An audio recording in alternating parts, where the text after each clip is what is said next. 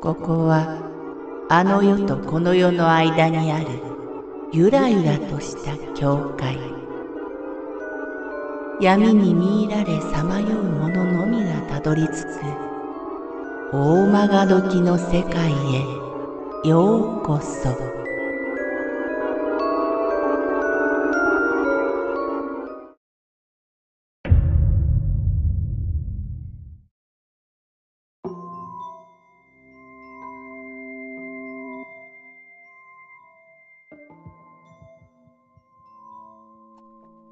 挑発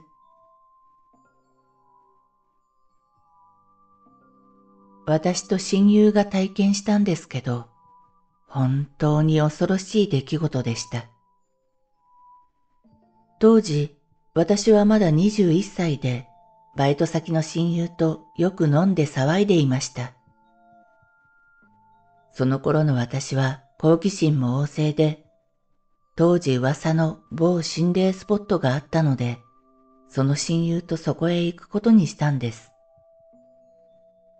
その心霊スポットは、とある町のトンネルなんですが、二人で真夜中にチャリンコに二人乗りしてトンネルに向かったんです。バッグにはカメラ、ビデオなど、まるで霊を挑発するようなものばかり詰めていきました。思えばそれも原因であんな事件を巻き起こしたのかもしれません。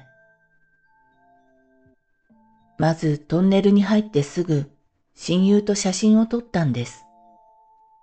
しかし、二枚目を撮ろうとしたとき、カメラが壊れてしまったのか、シャッターボタンが何の反応もしなくなったんです。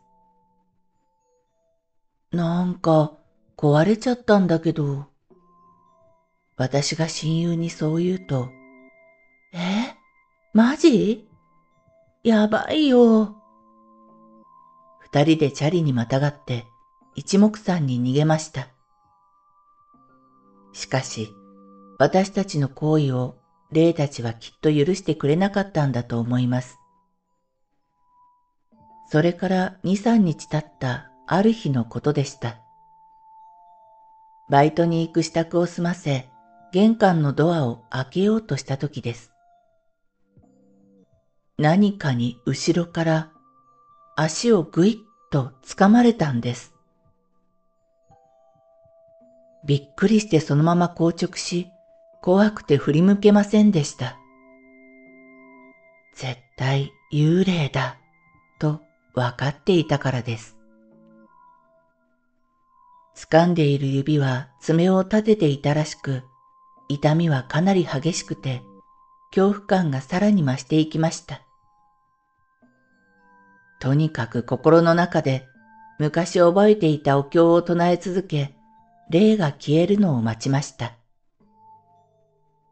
けれど、話してくれる様子は全くなく、思い切って足を思いっきり振って掴んでいる手を離し、ドアを開けて飛び出しました。そしてバイト先まで走り続け、すぐさま親友に話をしたんです。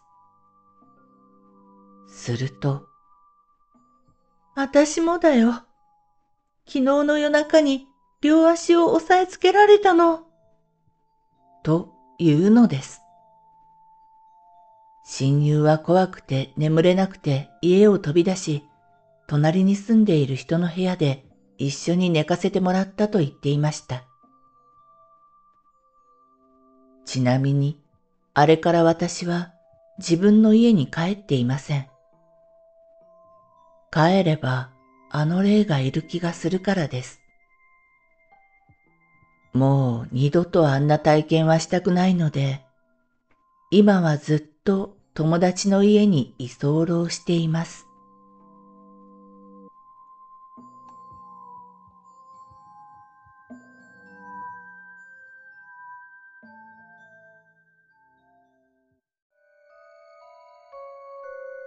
この番組は怪談大曲時物語に寄せられた投稿をご紹介しております。